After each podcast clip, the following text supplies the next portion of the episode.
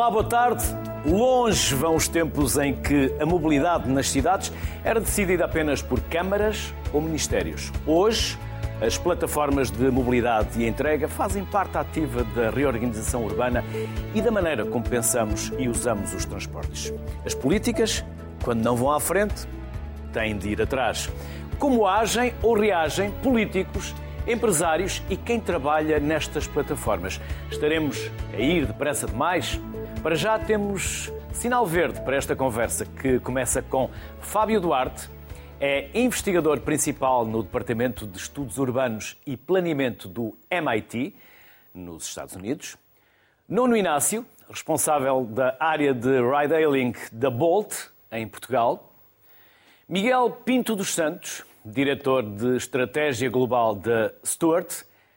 E Celestino Alves, responsável pelo desenvolvimento comercial na UbiRider.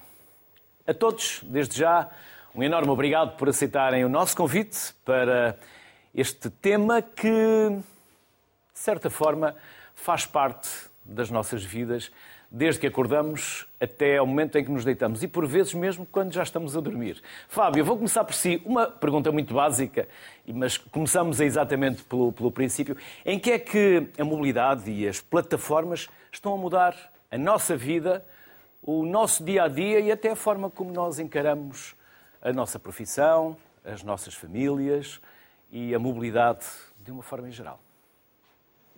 Bom dia a todos, boa tarde. Uh, de fato, esse tipo de mobilidade transformou completamente uh, como nós nos movemos na cidade. E o que é interessante é que é uma inovação que não veio do setor de transportes. Uh, demorou um tempo até que empresas tradicionais de transporte público, ou mesmo transporte comercial, como táxis, é, percebessem que essa mudança estava vindo. Então foi uma junção de mídias sociais, ou seja, a gente estava acostumado já a compartilhar nossos dados, a dizer, a, a, a ranquear restaurante ou outros serviços. A gente tem a, a, toda a comunidade, por exemplo, Facebook, toda essa conexão em rede. Então foram várias outras formas de comunicação que se aglutinaram para formar essa mobilidade que transformou completamente como a gente se, se move. Para finalizar, às vezes a tecnologia vem, a inovação tecnológica vem de onde a gente menos espera. Nuno, e estas mudanças começam também no consumidor ou o consumidor vai atrás? Começam nos políticos ou os políticos vão atrás? Uh, eu acho que começam nas pessoas. Um, a, a, Bolt já, já está a operar no mercado português há, há cerca de 5 anos. Começámos com, com ride-hailing, os, os, nossos TVDs. Hoje em dia eh, tivemos uma adoção eh, de, por parte do mercado português eh, bastante positiva. Temos os nossos quatro verticais a funcionar, portanto temos os TVDs, a nossa micromobilidade, temos entrega de comida e, e as, as, dark stores, não é? Portanto, um, e, e, há, há, uma completa adesão por parte do, do utilizador e, e, isso depois acaba por forçar um pouco uh, também os, o, o, poder político a agir. Nós, como, como empresa, partilhamos dados uh, anonimizados, como é óbvio, uh, de, de, padrões de mobilidade e isso ajuda também o poder político a, a, a preparar as infraestruturas e a construí-las. Portanto, Uh, hoje em dia nós estamos presentes uh, virtualmente em todo o país, a nível de ride-hailing. Estamos em cerca de 15 cidades com, com o nosso vertical de micromobilidade e durante a pandemia também lançámos a entrega de comida que, que nas grandes cidades, Lisboa e Porto, também tem, tem, tem visto um crescimento muito, muito positivo. Há pouco não fiz referência, mas o Fábio Duarte está connosco a partir dos Estados Unidos e o Miguel Pinto dos Santos a partir de Londres. Olá, Miguel. Olá, tudo bem? Tudo bem, Miguel. Miguel, estamos a falar de economia circular, estamos a falar também de pegada ecológica. Como ficamos? É exatamente isso. É, é um, dos, um dos particulares desafios à, à logística urbana um, dos dias de hoje tem precisamente a ver com a circularidade do, dos meios que são utilizados. Porque uh, nós todos crescemos, eu cresci, o Luís provavelmente também cresceu habituado a a andar de táxi, a ter o seu carro, a ter a, a usarmos todos meios de transporte que são uh, extremamente poluentes e nada sustentáveis do ponto de vista ambiental. Uh, hoje o que se vê muitas, com muitas plataformas como, um, como a Uber, como a Bolt, é que se está a passar da mobilidade urbana ser um, um produto que as pessoas têm, têm o próprio carro, para passar a ser algo partilhado. Um, todos nós partilhamos Ubers hoje em dia, todos nós uh, partilhamos as, as trotinetes, as bicicletas uh, urbanas, e isso é, é, algo que está também a acontecer do ponto de vista da logística urbana comercial e não só de passageiros. Uh, o que nós fazemos na Stuart é tentar criar uma frota que um, vários comerciantes possam partilhar de forma a diminuir a, a, a pegada ecológica que cada um individualmente uh, produz, porque imaginando que em Portugal o continente tem a sua frota de entregas, o McDonald's tem a sua frota de entregas, a FNAC tem a sua frota de, frota de entregas, a Zara tem a sua frota de entregas. Se nós tivermos uma frota comum a todos, partilhada, que faz entregas de todos ao mesmo tempo, muitas vezes no mesmo veículo, isso contribui muito para, para, para a sustentabilidade do sistema, uh, que é aquilo que nós, uh, nós a Stuart, tenta, tenta fazer um pouco por toda a Europa. Celestino, e depois eu quero usar uma trotinete, uma bicicleta, uma moto ou um carro e tenho que andar a saltitar entre aplicações? Ou poderei, ou já posso, aceder a uma única aplicação onde terei todos estes serviços ao meu dispor? Muito boa tarde, obrigado pelo convite. Um, a verdade é mesmo essa. Hoje em dia a tecnologia já nos permite uh, utilizar uma única app, se quisermos, para podermos usar diferentes meios de transporte. A tecnologia permite, mas como o, Luís disse no início deste programa, as coisas também por vezes dependem, até porque os transportes são regulados, dependem dos organismos que tutelam estes mesmos transportes, quer sejam os ministérios, quer sejam as autoridades municipais de transportes. No caso do Uber Rider, hum, nós permitimos exatamente em todo o mundo, por exemplo, usando a nossa app, Pickup, eh, permitimos que as pessoas consigam navegar, procurar, saber eh, qual é o autocarro mais próximo, qual é o comboio, qual é o ponto de partida e para onde é que, onde é que querem chegar e perceber eh, qual o melhor meio de transporte combinado. Porque o desafio é exatamente esse: é a interoperabilidade. É conseguirmos combinar vários meios de transporte, quer seja micromobilidade, uma trotineta, uma bicicleta, quer seja um autocarro, um táxi, um comboio, os utilizadores hoje em dia já não querem saber. Eles querem é ter uma forma de chegar do ponto A ao ponto B. E esse é o grande desafio, e é o desafio que a Uber Rider tem vindo a quebrar uh, desde que foi criada, exatamente para diminuir esta interoperabilidade, para diminuir este atrito, aliás, e promover esta interoperabilidade. O desafio aqui é, é fazer com que os utilizadores os, as pessoas que são transportadas e que se deslocam do ponto, do ponto A para o ponto B, fazer com que elas tenham uma transição harmoniosa, que nós muitas vezes chamamos o, o seamless, o chamado seamless, sem, sem qualquer atrito, sem qualquer tipo de confusão. É isso que nós fazemos. Por exemplo, ainda agora acabamos de instalar uma cidade inteira, em Évora, eh, numa operação com a Trevo, onde, por exemplo, com um simples telemóvel, nós conseguimos andar nos transportes públicos em Évora, em todos os, os autocarros, entrar e sair, eh, mas quem não, quem não tiver uh, uh, o telemóvel pode pagar com dinheiro, pode usar o passe, pode usar uh, o, o, o, cartão de crédito ou débito, pode pagar com o relógio, eu sei lá, tem todos os meios à disposição. E essa tem que ser tem que ser o grande desafio que nós temos que conseguir levar para todos os cidadãos, porque o peso das deslocações pendulares é que é o grande desafio que nós temos que combater para cumprir os, eh, os como disse no início o Fábio Duarte, para cumprir aquilo que são as obrigações que todos os países têm uh, de redução da pegada de carbono. Fábio, um estudo, da, um estudo para a Agência de Transportes eh, Públicos americana uh, indica que 21% de quem vive na cidade diz ter adiado a compra de um veículo que outros 22 desistiram de comprar um carro. 27% dizem ter vendido o seu veículo. e 30% garantem que gastam menos tempo no trânsito. Esta é uma realidade só americana ou é já uma realidade europeia e também uma realidade portuguesa? Na verdade, essa é uma realidade que chegou bastante mais tarde aqui do que em alguns outros países. Na, na Austrália, por exemplo, é, pela primeira vez em gerações, isso já há alguns anos, pela primeira vez em gerações, a geração atual de jovens, portanto, começou a comprar menos carro do que a geração dos seus pais. Então, toda essa é, interoperabilidade que a gente está falando, ele permite é, isso de uma maneira é, crescente e, combinado a isso, uma consciência dessa pegada ecológica. Então, se você tem que diminuir o seu impacto ambiental e, por outro lado, você tem a possibilidade de escolher sem atrito entre diferentes modos, as pessoas de fato pensam: puxa vida, eu, eu preciso ter um carro, é, com todo o custo ambiental e econômico que ele tem. É, o carro é o único.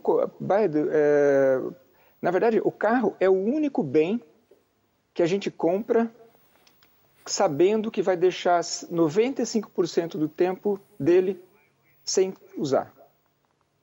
Você não compra uma casa e deixa vazia 95% do tempo.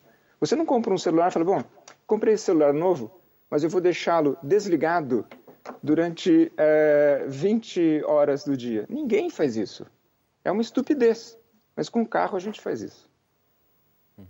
Nono, as cidades estão preparadas, ou pelo menos foram-se preparando para a mobilidade elétrica nas bicicletas, nas trotinetes e nos automóveis. Uh, sim, estão-se a preparar, não é? Uh, não, e, e, pegando um pouco no, no, que o Fábio disse e também no. Vocês no podem ir respondendo às perguntas que eu faço também aos sim, outros convidados, claro, não tem que ficar apenas é, claro. nas questões que eu lanço. Apenas sim, e só sim, são, são, são indutoras de, de, tema e de conversa. Claro, claro. Não, pegando um pouco, nós, nós temos dados também desta nova geração, há muito menos pessoas a tirar a carta de condução, que é um indicador uh, claro de que os jovens já não têm uh, um interesse em adquirir o carro próprio. Nuno, como... e se me permite, continuamos a tirar a carta de condução, tirar, como se costuma dizer, a expressão, da mesma forma que o fazíamos há 20 ou 30 anos. E os carros exato. são muito diferentes. Exato, exato. Isso, isso também é uma, uma das questões. E, e, pegando um pouco na intermodalidade também uh, que o Celestino há bocado uh, mencionou, nós, por exemplo, na Bolt lançámos uma integração com o passo navegante e, portanto, um utilizador do passe navegante eh, tem direito a, por mais 15 euros, eh, o acesso a 22 eh, viagens gratuitas por mês, o que, já, já, já é aqui um, um, um step-up, digamos assim, para toda esta intermodalidade. Uma das coisas que nós vemos é que um utilizador que usa todos os nossos serviços acaba por, por ser um utilizador que tem uh, uh, muito mais integração na plataforma como um todo e também acaba por ter uma utilização dos serviços muito maior. mas voltando à questão da, do, da, dos automóveis elétricos e, de, e da parte elétrica, eu acho que é um, um, é um jogo e, e, um, e um trabalho que tem que ser público, mas também privado as empresas têm que incentivar essa utilização do automóvel elétrico. Ah, nós, por exemplo, na Bolt lançámos uma campanha que durante um ano ah, os gestores de frota com quem trabalhamos que pretendessem adquirir ah, automóveis elétricos teriam um desconto de 75% na nossa comissão para incentivar efetivamente a eletrificação da frota como um todo. Sabemos que eh, eh, não, não podem ser só as empresas privadas a fazê-lo. Existem alguns eh, casos de, não em Portugal, mas noutros países europeus, de um financiamento para aquisição, não só para particulares, mas também para empresas de automóveis elétricos. E, portanto, tem que haver, acho que é um, um trabalho tanto do setor privado como do setor público. Depois, em alguns casos, há, há exemplos, eh, por exemplo, em Berlim, eh, se um utilizador eh, quiser vender o seu carro próprio, tem direito a escolher no seu bairro um lugar para car sharing, por exemplo. Isso é um bom exemplo de, de uma medida para incentivar a utilização destes meios partilhados. Acho que Portugal ainda tem que, que desenvolver um pouco essas medidas. Nas infraestruturas de micromobilidade fez um excelente trabalho nas principais cidades e tem feito um excelente trabalho e, portanto, acho que estamos, estamos no caminho certo, sim. Miguel, e tudo isto veio trazer uma enorme mudança na forma como nós percepcionamos e agimos. E quando eu quero fazer uma devolução ou quando quero exigir eh, o retorno do investimento do que eu paguei porque não fui uh, satisfeito naquilo que eram uh, as minhas intenções ou os meus propósitos, como se faz? É, porque, isso, entretanto, isso, a estafeta já foi embora. Se eu estiver num balcão, isso... posso proceder a essa troca e depois? Isso, isso vai, vai muito um, ao, ao, longo das mesmas linhas do que o Celestino estava um, a descrever quando falou da interoperacionalidade das, das, das, das, frotas. Ele, obviamente, estava a falar de transportes de, de, de passageiros, uh, com as trotinetes, as bicicletas, os carros. O que nós tentamos fazer, como eu tinha feito, como eu tinha referido também há, há pouco, é fazer o mesmo, mas ao nível de transporte de, de bens, de, de, de mercadorias em, em, em, meios urbanos. Portanto, as entregas de proximidade que nós fazemos um, têm muito em conta este, este valor da, um, da circularidade. Uh, em que imagino um, um, exemplo perfeito de circularidade deste sistema é, é o Luís receber uma, uma entrega de um livro que comprou às seis da tarde. E, ao mesmo estafeta que lhe vem entregar o livro, o Luís devolve o, a, a, caixinha onde recebeu o almoço ao meio-dia e uns sapatos que comprou a semana passada. Porque esse estafeta está ligado às três empresas que, que fizeram a venda e pode ir uh, devolver a, a, caixa reutilizável um, que usou para o almoço e pode ir efetuar a parte logística da devolução dos sapatos que não foram necessários. E isto é um sistema que se transforma uh, numa, numa, no fundo numa plataforma muito mais eficiente de gerir a, a logística urbana, sem termos que ter uh, carrinhas ou carros para cada, para cada empresa, frotas específicas para cada bem. E a, um, a, a, parte interessante do que nós estamos a tentar desenvolver na Stuart é que temos frotas diferentes consoante as necessidades de cada, de cada entrega específica. Por exemplo, um hambúrguer pode ser entregue numa bicicleta. Provavelmente uma, uma cama do, do IKEA já não funciona uma bicicleta. Portanto, nós temos também um, eh, carrinhas elétricas que fazem essas, essas entregas mais, mais volumosas em certos países. E, e, isto faz tudo parte do nosso objetivo de reduzir, a, a, a, no fundo, a pegada ecológica da logística urbana, que é um, que é um dos grandes problemas das, das cidades hoje em dia, como aliás tem visto, aliás, está a ser agora um, a COP no, no Egito, a cimeira sobre a sustentabilidade no Egito, em que está a chegar à conclusão, e foi até a capa do Economist esta semana, que o objetivo que foi definido em Paris há sete anos de aumentar a temperatura global em um grau e meio apenas não vai ser, não vai ser possível ser cumprido. Uh, parece que nós ficamos sempre à espera que as soluções vêm do futuro, um, mas a verdade é que é como, é como diz o Chico Buarque, amanhã ninguém sabe. Portanto, o que nós temos no fundo é que fazer o que podemos hoje com a tecnologia, os recursos e os meios que temos hoje para melhorar os sistemas que usamos no dia a dia, uh, na nossa vida, todos os dias. Celestino, há pouco fiquei com curiosidade. Como funciona essa aplicação que agrega todos esses serviços que eu há pouco falava? Usando o melhor que a tecnologia nos dá e por passos de mágica tecnológica inteligência artificial, conseguimos juntar todos os transportes. Nós o que fazemos é uh, usamos a tecnologia para interligar diferentes plataformas uh, nas nossas diferentes também plataformas, porque a WeRider tem plataformas que ligam os operadores e até as cidades. Nós, através de plataformas tecnológicas, conseguimos dar a um operador, como damos, por exemplo, em Évora ou em Cascais, conseguimos dar ao operador a possibilidade dele eh, mapear os seus transportes, dele controlar toda a sua operação de autocarros, quantos autocarros estão na rua, consegue vê-los em tempo real, onde é que estão, se estão atrasados, se estão uh, a tempo e horas, consegue ver uh, uh, quantas pessoas, inclusive, estão dentro dos autocarros, porque essa informação está disponível nas apps dos passageiros que estão a usar a nossa plataforma, a nossa aplicação, a nossa app. tentando simplificar um pouco aqui o, o, a linguagem para os telespectadores perceberem. E, portanto, nós conseguimos gerar toda essa informação, fornecê-la em tempo real, quer seja para os, os operadores, quer seja, por exemplo, às cidades. Nós damos essa possibilidade a uma cidade, por exemplo, poder controlar todos os seus diferentes meios de transporte, quer sejam os autocarros, hum, as cidades eh, movimentam-se de variedíssimas formas.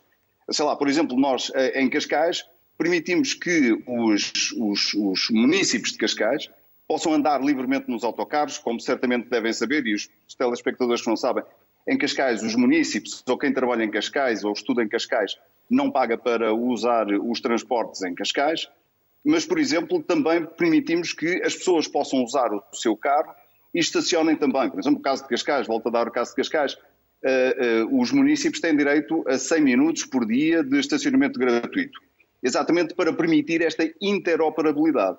Mas eu gostaria de dizer aqui uma coisa muito importante. Nós na Uber Rider acreditamos que o meio de transporte, e agora se calhar os telespectadores vão ficar um bocado admirados, o meio de transporte do futuro não é o carro, são os transportes públicos. É o autocarro, é o comboio. Esse é o meio de transporte do futuro. As cidades começam a não ter capacidade para albergar tantos automóveis. Não é uma questão de as pessoas também já não quererem. Por exemplo, nós estamos num projeto conjunto com várias entidades, com a, Mastercard, com a Deloitte, em Portugal com o Grupo Barraqueiro, com a Sodexo, que é uma empresa uh, francesa de benefícios para os trabalhadores. Estamos num projeto conjunto de forma a poder dar benefícios aos trabalhadores de mobilidade. Isto porque este é um, é um projeto que, que, que vem de uma demanda internacional, porque cada vez mais as empresas que habitualmente atribuíam benefício aos seus trabalhadores, porque têm benefícios fiscais para as empresas, para os trabalhadores, atribuíam o benefício de lhes oferecer um automóvel, querem cada vez mais oferecer um benefício de mobilidade. Exatamente porquê? Porque as pessoas já não podem mais andar com mais carros dentro das cidades. As cidades não têm capacidade para, para, para introduzir mais automóveis. O que nós temos que fazer para melhorar a vida de todos os cidadãos, a mobilidade das pessoas, reduzir a pegada de carbono, é de facto investir em soluções que permitam que todas as pessoas possam usar os diferentes transportes sem precisarem de um cartão para isto, um cartão para aquilo. Eu dou-lhe um exemplo, quer dizer, eu vivo em Cascais, se quiser ir para uh, Lisboa, por exemplo, eu chego à bilheteira, como não sou utilizador habitual de transportes públicos, vou e compro um bilhete de comboio. Compro um bilhete de comboio, depois, quando chego ao Cais de Sodré, preciso apanhar um metro, aquele mesmo bilhete já não serve. Tenho que comprar um outro bilhete.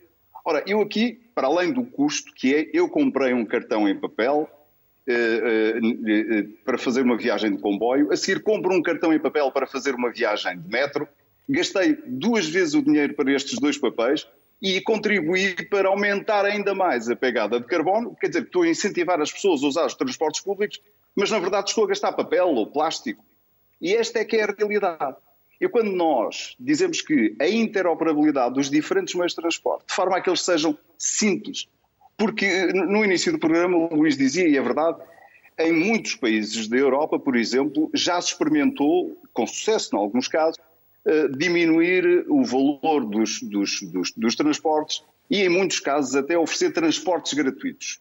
O que se conseguiu concluir, nesses vários exemplos, é que a adoção das pessoas ao transporte público não aumentou assim consideravelmente. E não aumentou por que razão? Só aumenta nos casos em que se verifica um aumento significativo e bastante acentuado, é quando há esta interoperabilidade. Ou seja, eu posso apanhar o autocarro, posso apanhar o comboio e a seguir até posso apanhar uma trotineta, posso apanhar uma bicicleta e faço tudo apenas com uma única app, com a minha app. Por exemplo, não faz sentido uma empresa de, de autocarros a Carris ter a sua própria app. Não faz sentido outras empresas públicas investirem dinheiro dos contribuintes para criar apps. O que faz sentido, sim, é criar APIs, são plataformas tecnológicas onde se ligam todas as outras plataformas, para que toda a gente, em todo lado, a Bolt, a Uber Rider e tantas outras, se possam interligar nessas mesmas APIs e oferecer serviços de valor, mas serviços que sejam de facto valorizados pelos utilizadores. O Luís disse no início, também disse o Fábio, que é, afinal, eh, quem é que vai definir a vitola do futuro? São os utilizadores? São os legisladores? Não. Serão os consumidores. Os consumidores exigem, porque hoje em dia, repare, hoje em dia já ninguém volta para trás se deixou a carteira em casa. Se levar o telemóvel, resolve o problema. tem forma de pagar, tem forma de se encontrar. Agora, se nós deixarmos o telemóvel em casa, é que não conseguimos. E repare, em Lisboa e no Porto, se sair de casa sem o passe, sem dinheiro, e se levar só o telemóvel, e até tenho o cartão de crédito nas apps no telemóvel para pagar e tudo mais, não vai a lado nenhum. A não ser que apanhe um outro tipo de transporte ou peça de boleia a alguém. E este é que é o problema que nós temos que resolver. Celestino, em Lisboa entram. E que nós estamos a resolver no Uber Rider. Em Lisboa entram todos os dias 500 mil automóveis. No Porto circulam todos os dias também cerca de 500 mil automóveis. É aquilo que nós percebemos quando vamos ao trânsito. É um inferno. Sem dúvida que os transportes públicos serão essa alternativa. Uma nova ronda para, para os quatro. Peço, pergunta, peço respostas um pouco mais curtas para, para podermos gerir aqui o tempo, porque depois também temos mais, mais convidados. Fábio, estávamos a falar dos veículos. Os veículos autónomos vão ser o futuro? Ou já são o futuro? Mas andarão apenas nas estradas ou haverá também outras estradas aéreas, como já começamos a ver com o transporte induzido por uh, veículos como drones, por exemplo?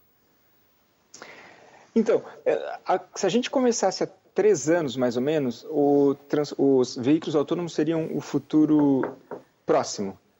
Hoje, a gente vê várias empresas desinvestindo de carros autônomos.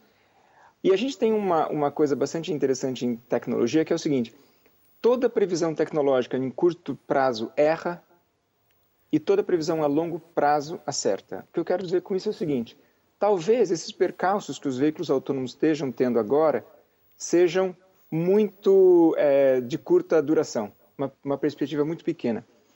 Os benefícios que veículos autônomos trazem para a mobilidade são tão grandes que no longo prazo eu acho que é inegável que eles vão ter um impacto grande, seja no transporte de longo percurso, por exemplo, nas estradas, mas também como, por exemplo, em transporte de cargas em, em curta, em, em, curta distância. Então, é, é, eu tenho certeza que num relativamente longo período, vamos dizer 10, 15 anos, é, vai ser uma transformação muito grande. E a gente está vendo isso já, por exemplo, na, nas, nos depósitos de, de, bens. Né? Todo esse trabalho que, que a gente estava conversando, acho que foi o Nuno comentando é, da, das entregas de produtos é, que recebe, entrega, etc. O que os, os veículos autônomos já transformaram os depósitos industriais é impressionante. Pensa o caso da Amazon, por exemplo. Nuno, há quem diga que as margens de lucro são curtas para o investimento e para o modelo de negócio. É mesmo assim? Uh, eu acho que depende. Uh, depende da, da, qualidade das equipas operacionais. Acho que o, o que. Uh, eu já trabalhei noutras empresas de mobilidade. O, o, aqueles que ganharão este mercado são aqueles que con conseguirão ter as suas operações otimizadas ao máximo. Não é um negócio de margens muito grandes, não, não é? Mas eu acho que há espaço para, uh, como é irá de qualquer das formas haver uma consolidação do mercado, tanto a nível da micromobilidade como ao nível de, de, de ride-hailing, não é? Portanto, do, do TVD haverá uma natural consolidação uh, e aquelas empresas que conseguirem ter as suas operações otimizadas ao máximo serão aquelas que uh, irão conseguir perdurar. Acho que vimos, eu, eu, estou desde o início do, do, lançamento da micromobilidade em Portugal e, e, e já vi muitas empresas nascerem e morrerem precisamente por questões operacionais. E, portanto, acho, acho que isso é, é claro. E, e, só ainda aqui a um, a um ponto eh, mencionado pelo Celestino, que é, eu concordo plenamente que eh, o transporte de massas só pode ser feito pelo transporte público. Uh, no entanto, hoje, uh, saindo de casa sem, sem dinheiro ou um cartão, já se pode uh, chegar ao centro da cidade utilizando, por exemplo, a aplicação da Volta. Miguel, é necessário que se continue a adaptar a legislação relativamente aos trabalhadores independentes que prestam estes serviços? Sim, isso é uma, é uma tendência que de facto se tem vindo a, a, a, a ver muito uh, em vários países uh, da Europa. Em Espanha acho que é o que tem o, o que apertou mais a lei recentemente, uh, porque nós, well, pronto, tanto nós como as, as empresas que têm, têm plataformas de transporte de, de passageiros, como a Volt, têm, têm um, esse, essas, essas legislações têm grande impacto na forma como nós trabalhamos, porque um, o facto de trabalharmos com trabalhadores independentes ou, com, ou, ou termos que ter trabalhadores do, do, quadro das empresas a fazer os transportes uh, das pessoas ou, das, ou das, das mercadorias, dos produtos, tem um grande impacto na forma como o negócio é gerido e também na forma como as próprias pessoas que fazem as entregas ou os transportes das pessoas gerem a própria vida, porque estar agarrado só, apenas a uma empresa um, lhes tira alguma da autonomia que eles têm hoje, que é de, ou que tiveram desde o princípio destas aplicações, que é trabalhar para várias empresas ao mesmo tempo, muitas vezes maximizando o retorno que têm uh, face a trabalhar apenas com uma. E isso é uma das, é uma das tendências grandes que está, que tem, que se tem estado a ver neste meio um, e que tem que ser, quer dizer, tem que haver regulação, mas um, acho que todos concordamos que a regulação não pode ser feita unilateralmente apenas pelos pelos Estados, pelos governos ou pela Comissão Europeia, tem que haver sempre um, um fórum aberto em que falam um, não só essa parte institucional, mas também as empresas e os, e, os, e os, os, trabalhadores, porque o que se vê hoje em dia é que há muitos modelos de negócio que tentam uh, ter sucesso neste meio. Um, alguns têm tido mais do que outro, alguns, como, um, como o Nuno disse, falham mais depressa que outro por uh, problemas operacionais. Tem-se visto que agora com as, as soluções Houve uma moda o ano passado muito grande do, do, do quick commerce, com aplicações como a Getir e a Gorillas, que têm sido até das, das, das que têm tido mais sucesso, mas para essas duas que têm mais visibilidade e que se mantiveram até hoje, houve 10 que abriram e fecharam no espaço de um ano. Ou fecharam, ou foram compradas, ou, ou não, não tiveram capacidade para continuar a trabalhar. Um, e esses modelos todos dependem muito da legislação à volta do, do, do estatuto dos trabalhadores que, que, que cumprem essas, essas entregas de, de, bens ou de pessoas. Por isso, sim, é um, é um tema muito importante, muito crítico e que, e que tem que ser bem analisado antes de, antes de haver decisões tomadas. Celestino, e poderei eu, utilizador, ficar descansado quanto aos dados e à informação que eu vou deixando nestas plataformas relativamente à minha vida, aos meus hábitos, aos meus costumes, à informação sobre mim, aos meus dados? Bom, eu falo por nós, no nosso caso da UV Rider, pode ficar perfeitamente descansado porque os dados uh, são uh, confidenciais, explicando melhor às pessoas. Uh, um utilizador é um número sequencial e, portanto, não é ninguém em específico. Não é o Celestino, não é o Luís, é um número como que, que, que, que, não se consegue identificar, portanto é anónimo, chamemos-lhe assim. Portanto, podemos ficar descansados com os dados? Sim, todos podemos ficar descansados com todos os dados. O que tem de haver, o que é importante que exista, é regulação que permita defender todos por igual, sem privilegiar ninguém. Essa é que é a parte mais importante. Os dados uh, são um fator essencial para podermos prestar um serviço de excelência. Uh, os, os operadores, só com dados, é que conseguem criar um serviço de excelência. As cidades, os, os países, os governos, só conseguem melhorar a sua mobilidade, os seus transportes, se tiverem dados. Eu dou-lhe um exemplo muito simples. Se o Luís chegar junto de uma empresa de transportes em Portugal, qualquer que ela seja, eh, e chega e pergunta: eh, transporta mais homens ou mais mulheres? Olhe, naquela paragem ali em frente ao seu escritório, eh, entram mais mulheres ou mais homens? Ninguém sabe. Ninguém faz a mínima ideia. Com uma plataforma como a nossa, usando o WeRider, por exemplo, em Cascais uh, sabem, na Trevo, em Évora, sabem. E isto é possível oferecer a uma cidade inteira, como Lisboa. Uh, e, e, isso é perfeitamente possível. Eu dou-lhe outro exemplo. A Uber Rider foi a, empresa que mais inovou na mobilidade em Lisboa nos últimos anos. Permitimos, por exemplo, que as pessoas consigam carregar o passe mensal sem sair de casa no seu telemóvel. E a verdade é que a esmagadora maioria das pessoas carrega o passe no primeiro dia do mês, normalmente entre as seis e meia e as nove da manhã, exatamente antes de ir apanhar o transporte. E carrega no telemóvel de forma, de forma muito simples. Mas depois nós, nós abrimos os jornais e vemos as televisões com grandes uh, uh, uh, anúncios a dizer que o presidente de uma determinada Câmara tem problemas porque os jovens formam filas imensas em frente às bilheteiras a carregar espaços.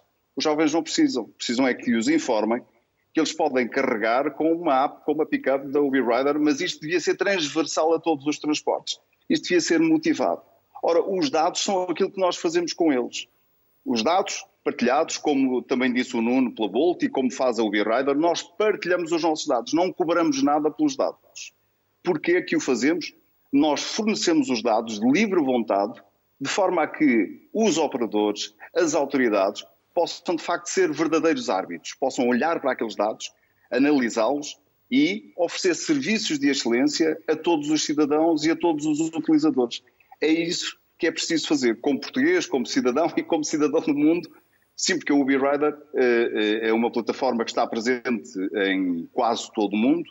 É possível utilizar a app, não é possível comprar transportes para já em todo o mundo. Talvez um dia destes seja possível.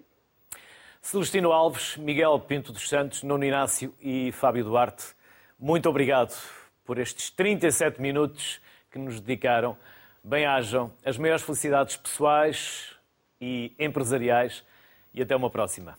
Obrigado. Muito obrigado.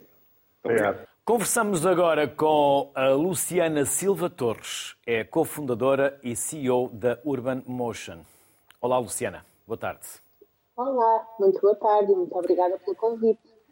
Luciana, é verdade que na Europa os congestionamentos no trânsito custam 1% do PIB?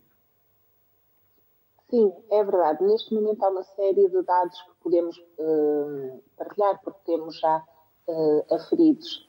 Um, o custo de congestionamento rodoviário na Europa representa 1% do PIB, como disse, e a comunidade europeia pretende reduzir em 90% as emissões de CO2 nas próximas quatro décadas.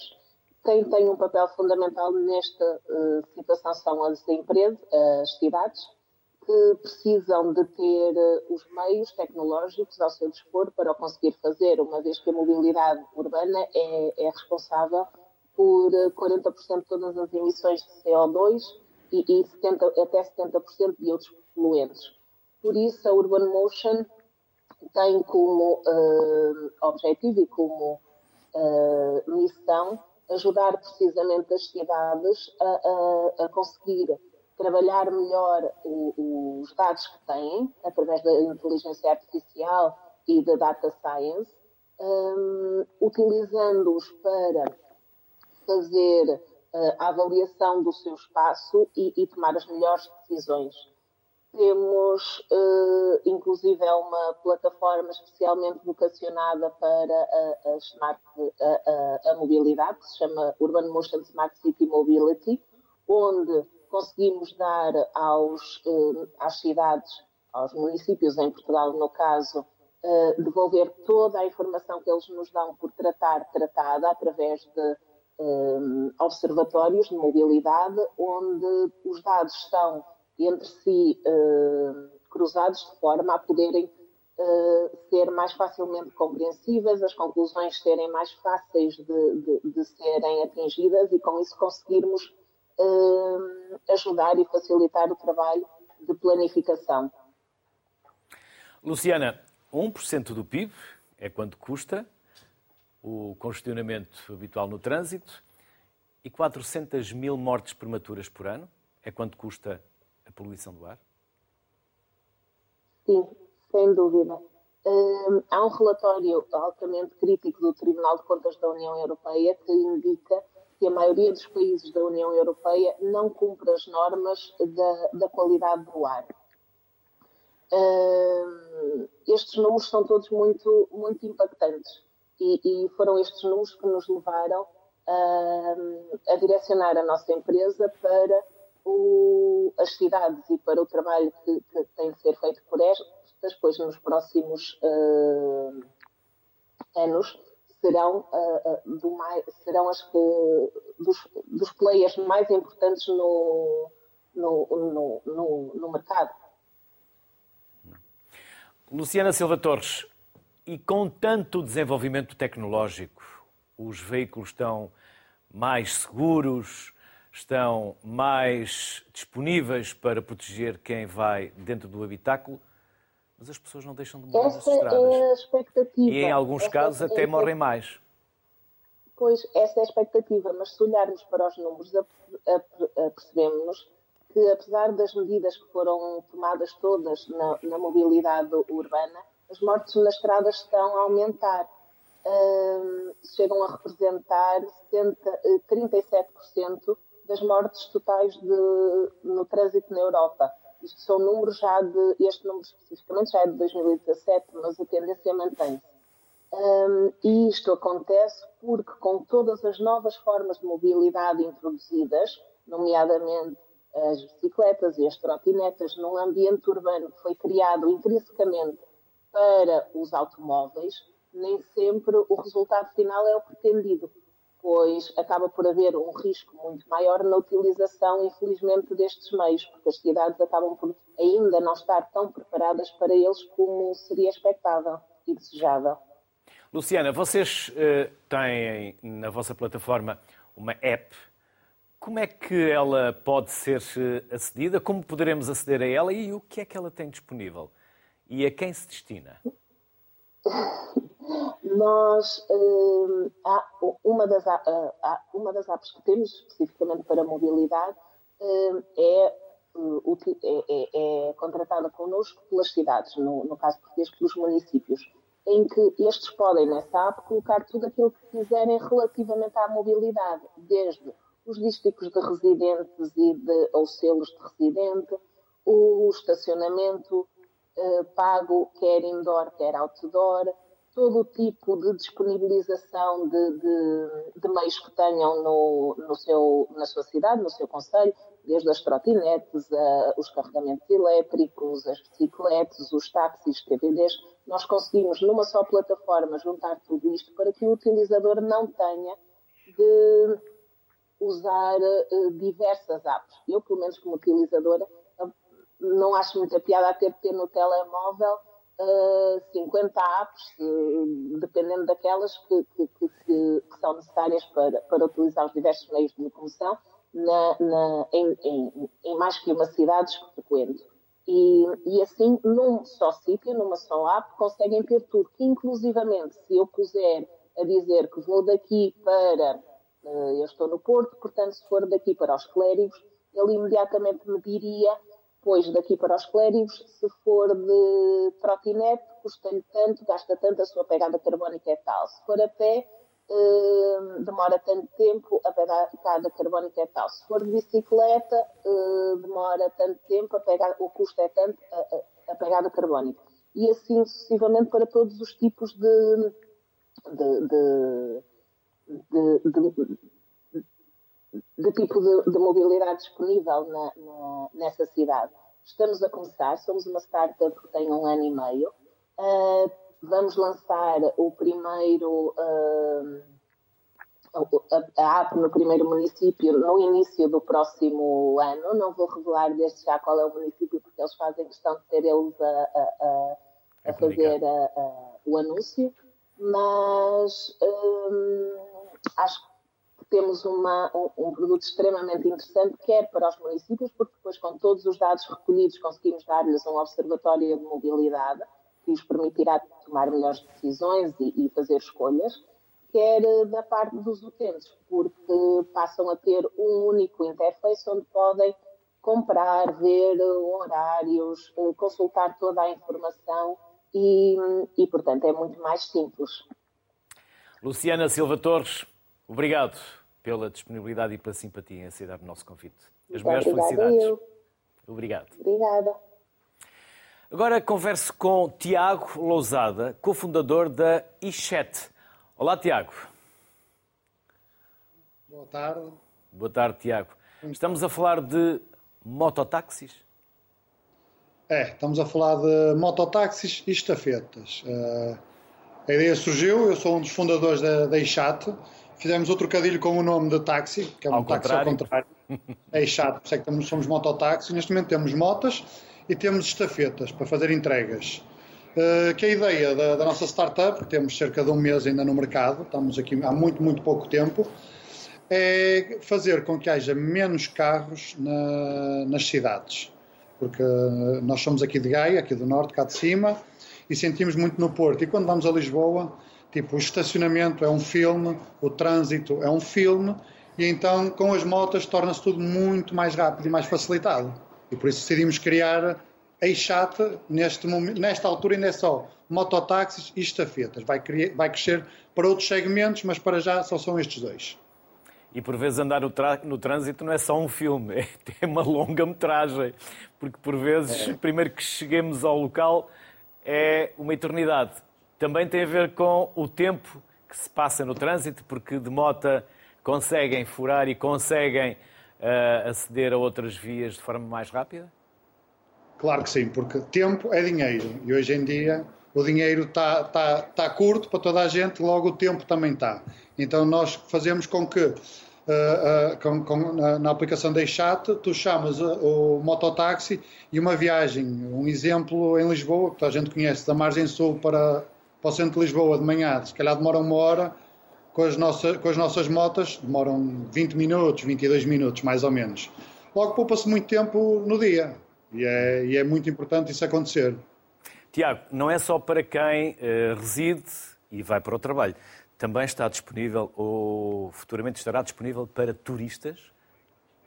Tá, tá. Nacionais uh, ou neste... estrangeiros. Até podem ser turistas nacionais. Neste... não tem que ser necessariamente estrangeiros, não é? Podemos dizer que já estamos em todo o país, já, já temos motas em, em, todos os distritos de Portugal. Todos eles já têm pelo menos um motorista registado e a trabalhar, o que é bom. Uh, estamos a passar a aplicação para, para inglês também, que só estava em português. Nós, temos agora na Web Summit, percebemos que temos de ter também a aplicação em inglês, porque foi-nos pedido isso, e tivemos de estar a explicar a algumas pessoas que estavam lá como é que funcionava a aplicação, porque ela estava só em português.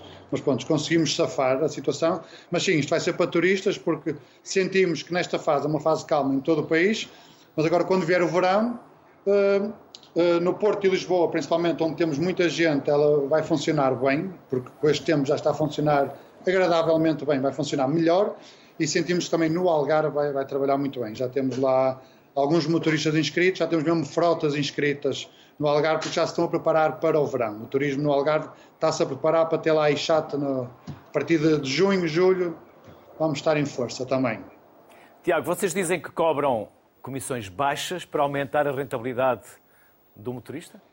É assim? É, porque uh, isto foi pensado numa fase inicial como TVDE e já temos as licenças para TVDE, mas não quisemos entrar com os TVDs, quisemos entrar com os mototáxis.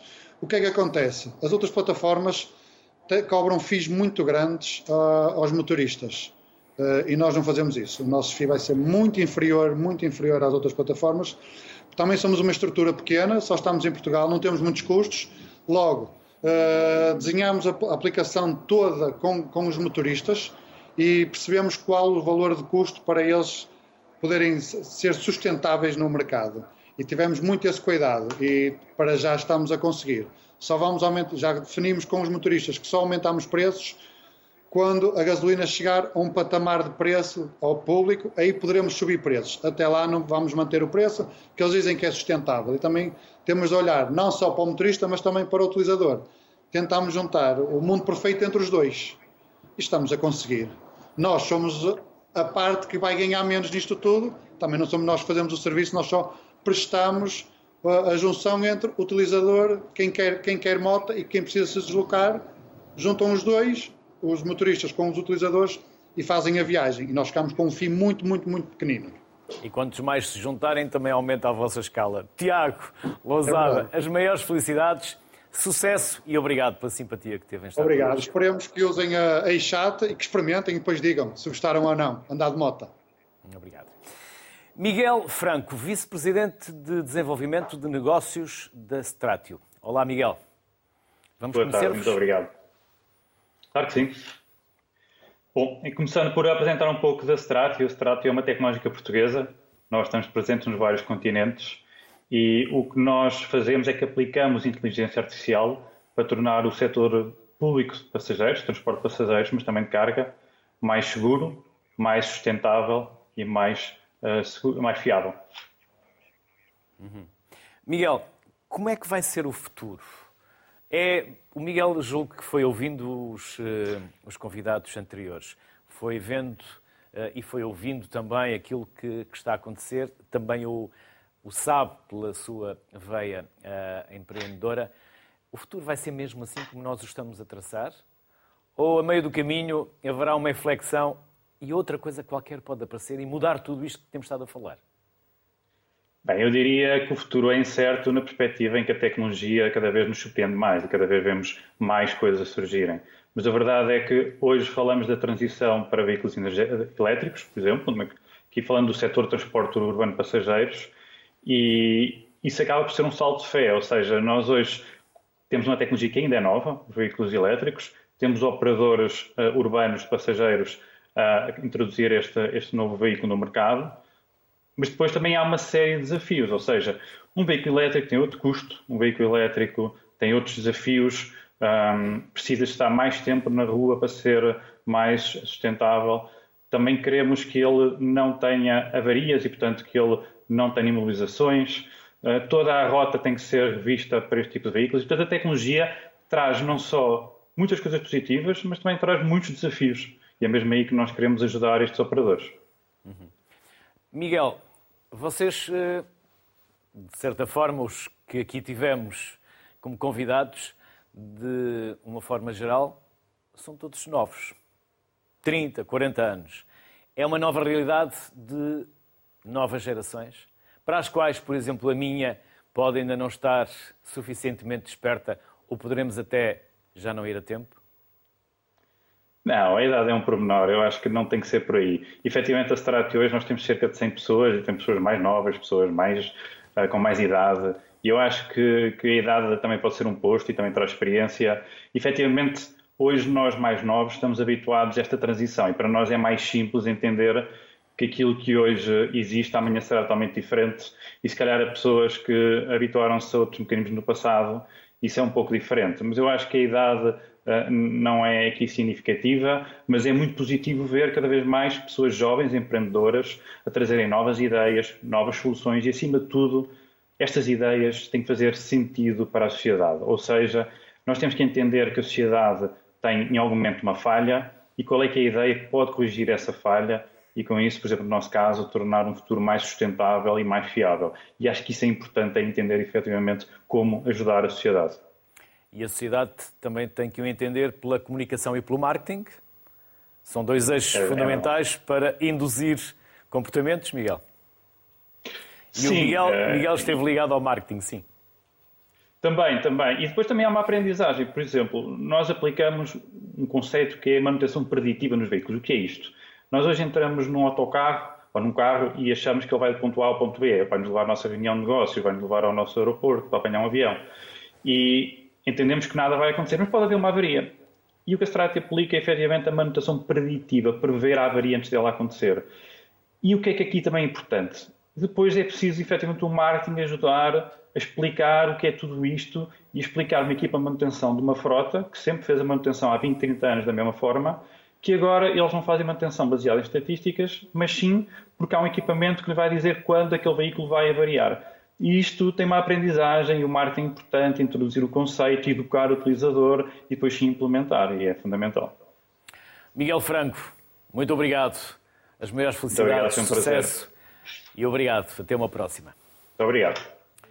A mobilidade não para, por isso, siga. Boa tarde. Até amanhã.